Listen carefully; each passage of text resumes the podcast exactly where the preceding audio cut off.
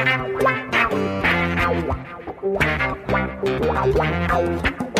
dois na barreira, correu, o rei atirou. Gol! O cara marcação, sambou pra lá, sambou pra cá, botou na frente a o Santos chegando a chance de mais um gol. Gol! Um orgulho que nem todos podem ter. Este é o GF Santos, edição número 245. Eu sou o Bruno Gutierrez e trago aqui uma goleada do Santos. Quanto tempo a gente não fala isso, hein, gente? O Santos goleou o Juventude por 4 a 1 se recuperou um pouquinho no Campeonato Brasileiro e para falar de tudo o que aconteceu na partida da noite de segunda-feira na Vila Belmiro, eu tenho aqui Isabel Nascimento, a maior e melhor youtuber santista de todos os tempos. Bom dia, boa tarde, boa noite, Bel. Quem diria, hein, o Santos goleando? Nossa, Bruno, acho que faz muito tempo que a gente não começa com de fato um orgulho que nem todos podem ter, né? É, caramba, assim, acho que Bom dia, boa tarde, boa noite a todos e a todas que estão nos ouvindo. Ontem foi um jogo muito bom do Santos, não foi uma vitória. É, de fato, a gente sabe que um, o Juventude ele é um time fragilizado, mas eu falei no meu vídeo isso ontem, né? Quantos times fragilizados, quantos outros tátiras nós também não enfrentamos esse ano e a gente não conseguiu mostrar esse futebol? Porque não precisava fazer um 4 a 1 contra o Tátira, bastava fazer um 1 a 0 2 a 0 né? Então eu acho que assim não é a gente não pode de forma alguma diminuir essa vitória, independente do adversário, porque o Santos já enfrentou adversários muito piores e desqualificados. Eu sei que o momento do Juventude não é só o time, né? Tá desmotivado, praticamente já caiu. Deve ser muito difícil tudo que passa na cabeça do jogador, né? Toda a questão de será que eu vou ficar, será que eu não vou ficar? É, toda a parte de orçamento que o clube não vai receber. Então, olha, Bruno, eu acho que foi uma baita vitória uma vitória do Santos, do Orlando e de algumas peças muito importantes. Acho que a gente vai falar bastante disso, porque no Santos tem algumas peças chaves que mudam o patamar do Santos quando elas jogam bem. E eu acho que é isso que a gente precisa falar. No último podcast, falamos muito sobre quem a gente deve responsabilizar. E alguma das pessoas que a gente deve responsabilizar, que a gente precisa apontar o dedo, foi bem ontem, começando pelo Orlando, e as outras peças aí que a gente vai falar ao longo do podcast. Eu ia falar justamente disso, Isabel, começar justamente por ele. Orlando Ribeiro, o técnico que foi é, criticado, em parte, por demorar muito para mexer na equipe contra o Atlético Mineiro, e que ontem, no jogo, a gente está na terça-feira gravando, né? No jogo contra o Juventude, decidiu fazer uma mudança por atacado, né? Três jogadores logo no intervalo da partida, coloca o Madison, o Sandri e o Ed Carlos, e são essas mudanças que realmente mexem né, com, com o dinamismo do meio de campo do Santos, com a criação do Santos, principalmente é, o Ed Carlos, né, que é um, um meia que entra na, no lugar do Lucas Barbosa, que infelizmente, de novo, foi muito irregular, e mudou né, a, a cara desse time do Santos. O Orlando, acho que ele está conhecendo um pouco mais o elenco, né, Bel? Sim, com certeza. Eu acho que por mais que ainda tenha algumas irregularidades que a gente não entende, né? É muito louco tanto. É muito louco essa troca de técnico, e daí você tem um Zanocelo no banco há duas partidas. Você tem, você tem o Juan, Juan e o Bruno Oliveira nem relacionados para essa partida. Você tem o Carabarral nem relacionado para essa partida. Essa oscilação me incomoda muito por se tratarem de jogadores que o Santos investiu para esse ano, né? Como bem falamos no último podcast, Luan não entrar, gente, é normal. Eu vou repetir para quem não ouviu o último podcast. Corinthians, não sei se vocês sabem, mas é o nosso rival. Corinthians não ia dar uma baita peça e pagar por ela se ele fosse constante, se ele tivesse em boa fase. Luan é uma construção. Ele vai aparecer, vai aparecer alguns jogos bons, alguns jogos mais menos. A gente já sabia isso. Bobo foi o Santista que achou que era o camisa 10 chegar ali no Santos e mudar tudo. Então, eu acho que assim, Bruno, você vê um Santos com a cara do Orlando, e esse Santos com a cara do Orlando, ele tem Sandri, ele tem Ed Carlos, ele não tem Zanocelo, como eu falei, ele não tem Carabarral, ele tem Sanches muitas vezes, mas ontem ele saca o Sanches mesmo com a braçadeira de capitão. Eu até não acho que o Barbosa estava tão mal assim, viu? Considerando os últimos jogos, que o Barbosa esteve muito abaixo, mas aí pode ser uma questão minha mesmo de colocar a régua do Barbosa muito abaixo, porque de fato ele não está muito bem. Mas é, acredito que assim, as mudanças foram 100% efetivas. Começa pelo Matson, né, que é uma mudança que não necessariamente veio da cabeça dele, é uma mudança que o Auro sentiu, mas o Matson, assim como eu falei, assim, começando por esses jogadores, para mim eu vou para as laterais. ter uma boa partida de Felipe Jonathan e Madison é extremamente importante. Para a continuidade desse Santos, Bruno, desse ano, de se manter numa Série A, às vezes é mais relevante do que você ter um Ângelo jogando bem. Por quê? Porque o Ângelo não dá para você pedir tanta coisa dele, porque não dá para esquecer que ele tem 16, 17, sei lá, 18 anos, 17 anos. Não dá para esquecer isso. Agora, você ter uma regularidade de jogadores experientes, laterais, que precisam demonstrar isso, né, assim como os dois, assim como o Lucas Braga lá na frente, isso que mexeu com. É, é Bel, eu acho que o, o Santos realmente ele tem encontrado caminhos, e é o que a gente falou no último podcast, né? Da, de quem deve ser responsabilizado, como você mesmo lembrou. E são esses jogadores mais experientes, né? E parece que eles estão começando a realmente dar conta do recado. O Felipe João também numa crescente é, já desde quando o Lisca estava né, recuperando seu futebol. Ontem fez uma boa partida, quando o Atlético Mineiro já vinha atuando bem. O Madison também. É que o Atlético sempre... Mineiro lascou porque ele erra no gol. Se ele não tivesse é. errado no gol, falhado no gol, teria sido uma baita atuação de Felipe Jonathan. E só para você completar, que eu sei que você vai falar do Madison também, Luiz Felipe, né?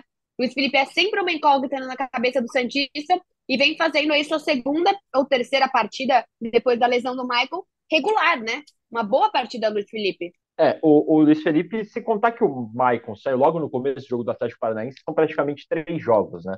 Que, que ele vem atuando e vem numa crescente. E o Madison, né? Que, que sempre é muito criticado pela torcida, mas ontem entrou sem o peso, foi bem, voltou a fazer gol, fez lá a comemoração do Haaland, né? Meditando. E, e é bom, né? Ter esses jogadores também tentando recuperar um pouco da confiança. Agora, Abel, passando, passando também pela base, né? A base salva, né? Essa é uma frase constante é, entre o Saiano dentro do Santos. E, de novo, os meninos da base foram que deram conta do recado lá na frente, né? Seja o Ângelo, seja o Marcos Leonardo, seja o, o Ed Carlos, seja o Sandri, seja o Lucas Braga, que não pegou a base, mas é um jovem também, e até o próprio Miguelito, né, que entra aí como a próxima promessa do Santos para o futuro do Peixe aí, talvez nessa reta final de Campeonato Brasileiro, mais para a próxima temporada? É, eu acho que assim, Bruno, é muito engraçado, né? Ontem eu falei no vídeo assim, é, é, ser Santista é muito louco, né? Você tá num momento que você tá lascado e aí você fica torcendo para um boliviano de 18 anos entrar, entendeu? Como essa torcida é apaixonada por essa base. Eu não sei outra torcida que conhece tanto da base. Não é, nossa, puta, só os Brunos conhecem, o Amaral conhece. Não, cara é o torcedor comum que conhece, não é igual você que está estudando toda hora, ou eu que também estou por dentro do time. Todo mundo sabe quem é Miguelito. Se você minimamente é Santista, acompanha aí o Globo Esporte uma vez ou outra vez na semana, você sabe quem é Miguelito, cara. Isso é muito louco de ser Santista, sabe? Eu acho que isso é demais. Tipo, como que você consegue saber tantos detalhes sobre uma base de um time? Poxa, isso é incrível, assim. É, Miguelito entrou, entrou bem, mas aí me veio uma questão na hora que ele entra, né, Bruno? Que é assim, puta, era pro Marcos Leonardo entrar com 18 anos, né?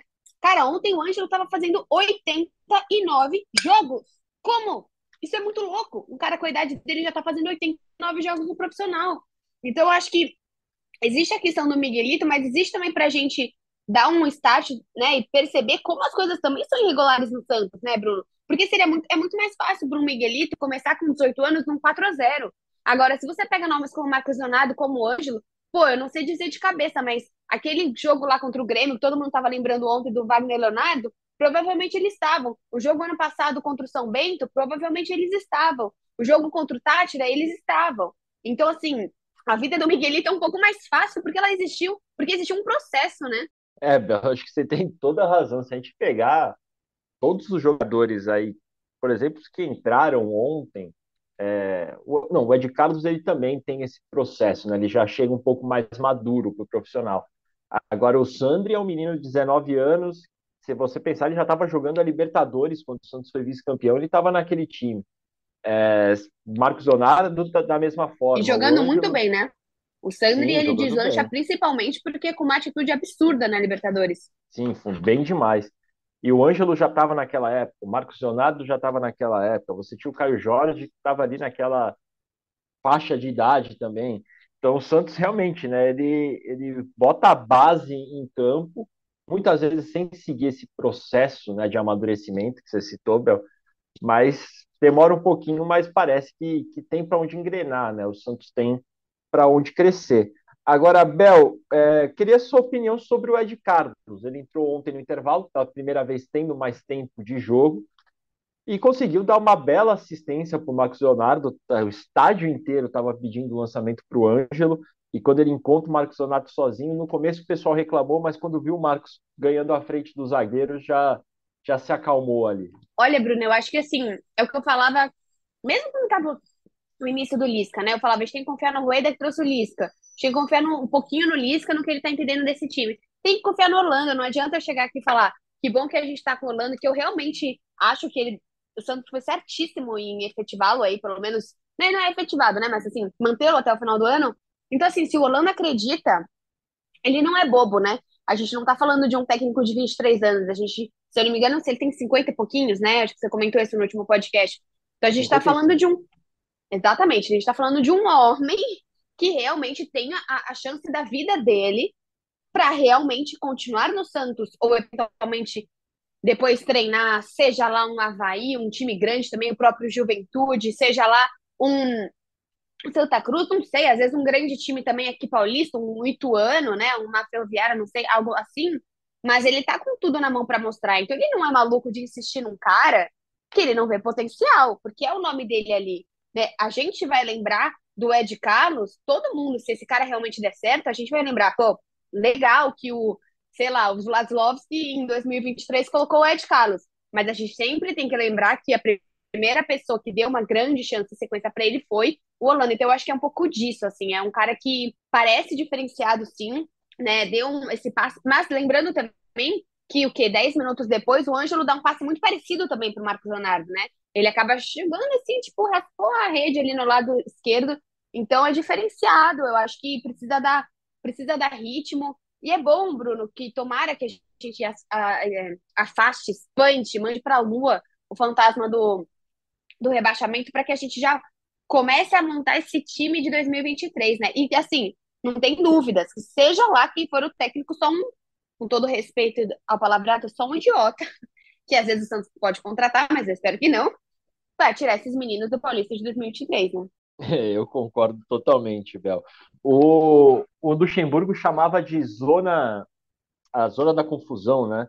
E o Lucas Braga ontem deu um novo apelido, falou que é a zona do desconforto, que essa vitória foi crucial para sair dessa zona do desconforto. Agora o Santos está a 10 pontos de distância do Cuiabá, o primeiro time ali da zona do rebaixamento, né?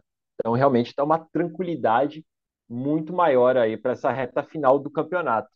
Agora, Abel, o discurso dos jogadores depois da partida é, foi de ainda dá para sonhar com Libertadores. Hoje o Santos está a cinco pontos do América Mineiro, que é o oitavo colocado. A gente imaginando que com as finais da Copa do Brasil e da Copa Libertadores, esse G6 se torne um G8. Ainda dá para sonhar com Libertadores ou é melhor manter esse esse foco na, em fugir ali da, da zona do rebaixamento, em se manter na Série A? Olha, Bruno, eu acho que ainda não dá para pensar em Libertadores, não. Até porque, se fosse, seria uma pré-pré, a gente sabe da dificuldade que é essa, que é esse momento, né? É o Santos ainda muito abalado, fragilizado, é um Santos sem diretor de futebol, é um Santos sem técnico. Eu acho que é uma coisa de cada vez, né? Próximo jogo Red Bull, próximo jogo Corinthians, né? E aí chegou ali faltando uma rodada, duas rodadas, e tem uma possibilidade, ok, né? Até porque a Libertadores ela gera dinheiro, lembrando novamente que o gol do o gol do Giamota fez com que a gente entrasse numa pré-Libertadores ali e também fez com que a Samap fechasse com o Santos há dois anos atrás, né? A Samap fecha exatamente com o discurso de um time de Libertadores. Então eu acho que assim, é, é pouquinho até pouquinho, próximo jogo, próximo jogo. A gente enfrenta um Red Bull que é um time xarope, é um time parecido também com o goianiense, né? Quando você menos espera, tira ponto dos grandes. O Santos também não faz normalmente bons jogos contra o Red Bull, ainda mais fora de casa, por mais que não esteja um time que está brigando por algo tão grandioso na tabela, mas eu acho que é de pouquinho em pouquinho, Bruno. É, um, um grande mestre que, que eu tenho aqui na, na TV Tribuna, aqui em Santos, é, chamado Eduardo Silva, né, um monstro aqui da, da TV, ele falou, é um pouco polêmico, né? apesar de ser Santista, ele falou: ir para uma pré-Libertadores eu acho que seria injusto, porque você tá, estaria coroando um trabalho totalmente irregular e irresponsável do Santos é, na temporada, né? Com essa troca constante de técnicos, de executivos de futebol, não sabe quem manda, enfim, essa confusão acabaria sendo ainda premiada uma vaga para a Libertadores. Bruno. Diga, diga. Não, eu, eu discordo, assim, porque eu acho que, por exemplo, se você olha aqui, eu falei do Red Bull. Red Bull tá logo um pouquinho abaixo do Santos. Pô, se o Botafogo for pra pré, né? Aqui a gente tá olhando o amarelinho, amarelinho aqui pra a Sul-Americana. Beleza, uma pré vai o que hoje? 7, 8, mais ou menos? 7, 8, 9, você acha? É, 7, 8. Abrindo para o G8, os sétimo e oitavo lugares seriam para a Libertadores. Então, eu acho que, assim, qualquer time que conseguir, existe o seu mérito, Bruno. Eu acho que aí você pode questionar se existe uma razão de você ter uma pré-Libertadores para quase metade dos times de um campeonato brasileiro. Mas existe o seu mérito e eu não acho que de forma alguma vai apagar. Porque a gente já passou, já passamos por dois paulistas e o brasileiro do ano passado quase caindo. E esse ano também, ninguém está confortável. A gente está aqui em 11 primeiro lugar, a gente está aqui sabendo que ainda tem vários jogos pela frente, então eu não acho que apaga, porque o torcedor não é boba, por mais que a gente fique feliz, até as pessoas ontem falaram, ah, Isabel, não tem dancinha ainda, não, não tem, não tem essa, não é, não é simplesmente uma, um jogo, a gente também tá com medo, né, e ontem, lembrando que até o quê? Até o gol do Santos, quem tava melhor na partida foi o Juventude, e o Juventude chegou com facilidade no gol do, do Santos, principalmente com belíssimos chutes de fora da área, no segundo tempo também, né? Até o, o, o gol mesmo do Juventude foi um belíssimo chute forte ali de fora da área. Então eu acho que assim, se existe a possibilidade, eu não acho que você mascara. Porque se não for o Santos, você olha a tabela, você vai falar o quê? Que o Botafogo não mereceu, ou que o Fortaleza, ou o próprio São Paulo, que também está em crise, ou se, sei lá, se o Red Bull consegue. Eu acho que existe uma questão do Campeonato Brasileiro, mas que o Santista de forma alguma vai deixar que vai deixar que um ano com Lisca e com a, toda a confusão que a gente teve, com um ano com Tátira, e com um ano de 4 a 0 contra o Corinthians, a gente não vai apagar isso. É, isso tem que ficar na memória, principalmente do presidente Andrés Rueda, para que esses erros sejam absorvidos e aprendidos, né, para que não volte a acontecer é, em 2023, quando é o último ano da gestão do presidente Andrés Rueda. No que vem temos eleições no Santos. Agora, Abel, falando dessa partida que teremos aí, o próximo compromisso do Santos contra o Bragantino, né? Só na próxima segunda, o Santos está folgando nesta terça-feira, só retorna aos trabalhos na quarta. E o Santos tem uma lista enorme de jogadores pendurados. Se eu não me engano, são 11 atletas no total, jogadores com dois cartões amarelos. E depois de pegar o Bragantino, a gente tem uma sequência light de Corinthians e Flamengo pela frente. Como controlar a ansiedade desse time, evitar tomar cartões para justamente não perder jogadores importantes, como a dupla de zaga hoje, Luiz Felipe e Eduardo Bauer, os laterais, o Matheus, se não me engano, tá, Lucas Pires também estão amarelados, por exemplo. Como controlar essa ansiedade para evitar é, ir para essa sequência de Corinthians e Flamengo com jogadores aí com desfalques importantes? Olha, Bruno, eu sei que é triste o que eu vou falar, mas infelizmente jogar contra o Corinthians jogar contra o Red Bull ou contra o Flamengo são os mesmos três pontos ganhos ou perdidos. Você vai ter que jogar com o seu melhor time da melhor forma todos os jogos. Você conseguir esse pontinho fora de casa, você vai pegar um Corinthians, você não sabe como vai estar esse Corinthians. Ele pode estar muito feliz ou muito pé da vida. Você vai pegar um Flamengo exatamente no mesmo cenário. Muito feliz ou muito pé da vida e provavelmente, é, aqui olhando um, o Campeonato Brasileiro, é, eu sei que o Inter está em segundo, mas aqui você tem um Flamengo já com 52 15 pontos atrás do líder. Então, pouquíssima, pouquíssimo focado ali. É claro que você pega um, um Flamengo campeão, você pega um Maracanã lotado, é de lascar. Né? É um time que você vai ter toda uma torcida agradecendo esse time, seja campeão da Copa do Brasil. Então, assim, eu acho que a gente precisa tentar segurar o psicológico, mas não é pro jogo do, contra o Red Bull, é para todos os jogos. Como eu falei, você vai ter que jogar com o seu melhor. Uma coisa que o Orlando pode fazer é fazer o que ele já sabe fez, conseguiu abrir o placar, abriu com 2 a 0 Eu não sei se, por exemplo, o Marcos Leonardo é um cara que tá pendurado, fez 2 a 0 fez, sei lá, põe o um Angulo.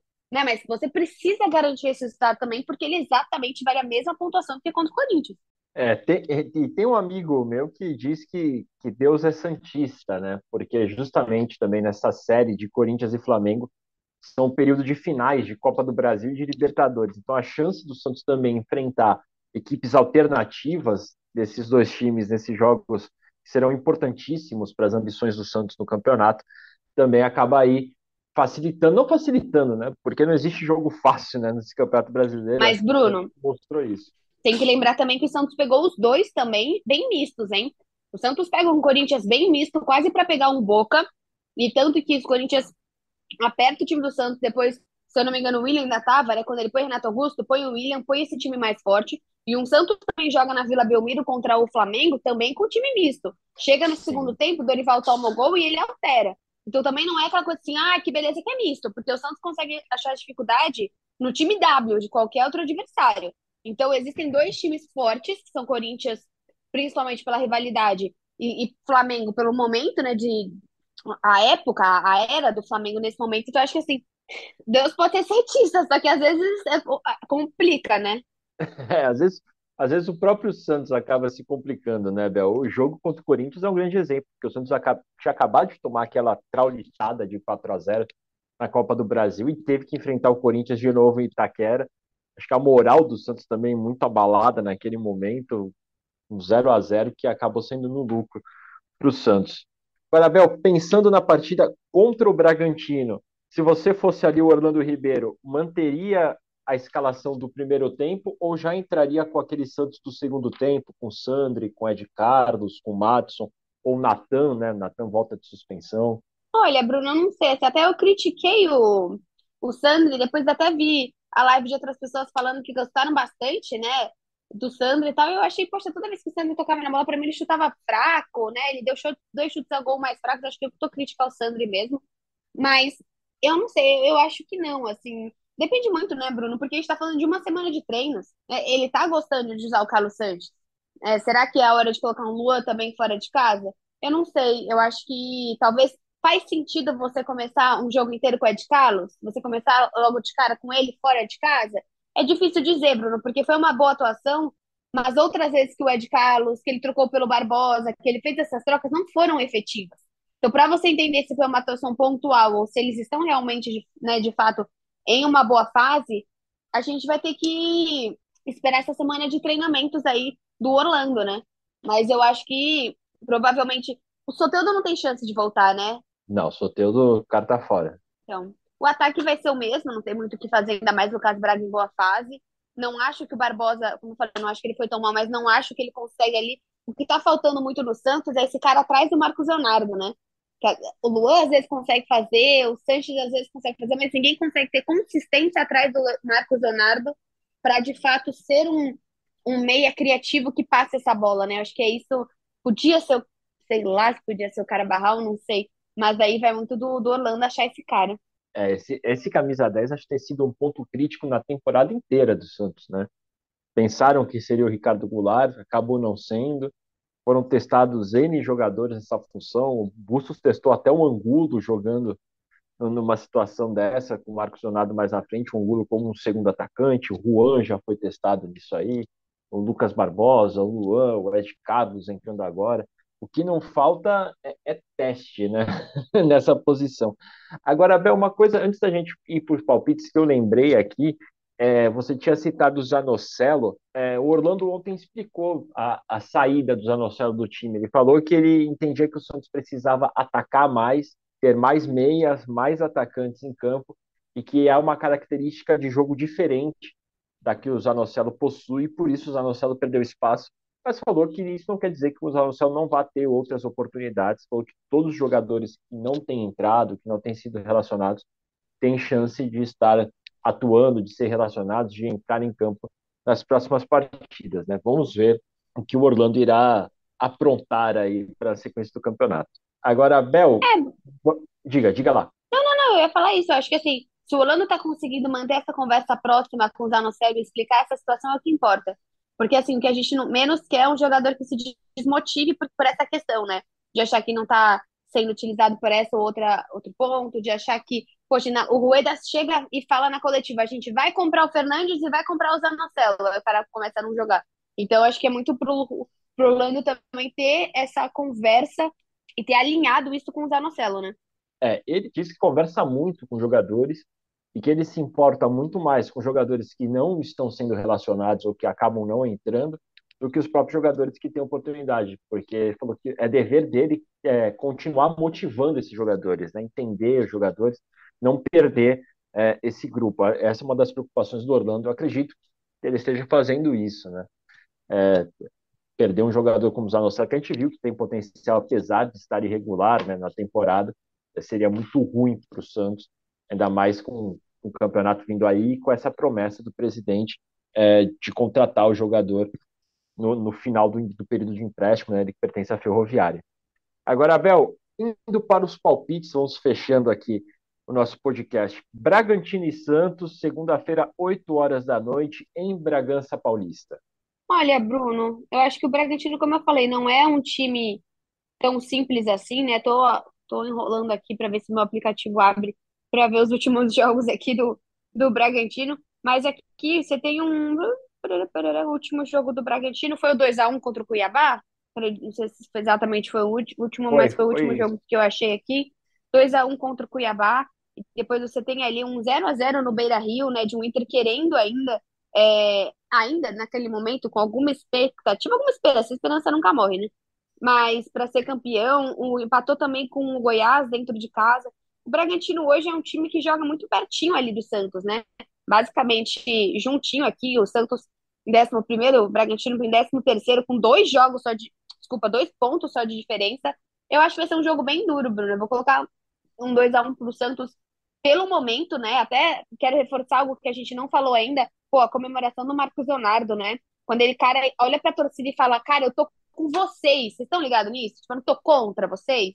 Eu acho que isso é relevante, porque ele foi muito criticado no último jogo. E o Marcos Leonardo, você sabe que você tá sempre na vila, ele passa na torcida do Santos, ele levanta a mão, ele manda a torcida gritar, ele, ele faz todo, tipo, ele arquiteta a torcida, ele toda vez é isso. Ele é um cara muito próximo da torcida. É um cara muito centrado, é um cara muito batalhador. Então, acho que eu reforço o que a gente trouxe no último podcast. Saibamos em quem a gente vai é, criticar, em quem a gente vai apontar dedo, porque putz, esse cara é muito diferenciado, ele é bom, ele tem uma responsabilidade até de Twitter mesmo, sabe? Twitter, rede social. Nunca vi o Marcos Leonardo estressado, reclamando, é, postando coisa é, desagradável, saindo mesmo, né? Putz, Marcos Leonardo, você fala, ah, mas é normal, é o mínimo. É o mínimo, mas em geral você não vê isso, né, Bruno? Ah, envolvido nisso, envolvido naquilo. Então eu acho que é um Santos que está embalado.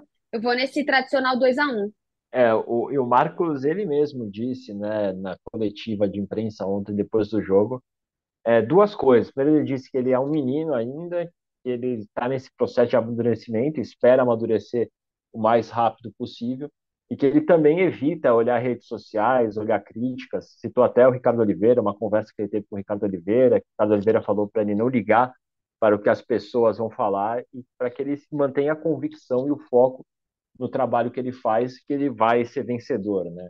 O Ricardo Oliveira é pastor e passou ali as palavras para o Marcos Leonardo. O Marcos Leonardo tem procurado seguir isso justamente para não deixar se abalar é, por partidas que ele acabe não indo tão bem como foi contra o Atlético Mineiro e conseguir se recuperar como foi contra o Juventude. Mas você tem razão, Bel, é melhor a gente realmente preservar né, certos ativos do time, não, não, não vale a pena você sair queimando jovens, ainda jovens tão promissores como o Marcos Leonardo.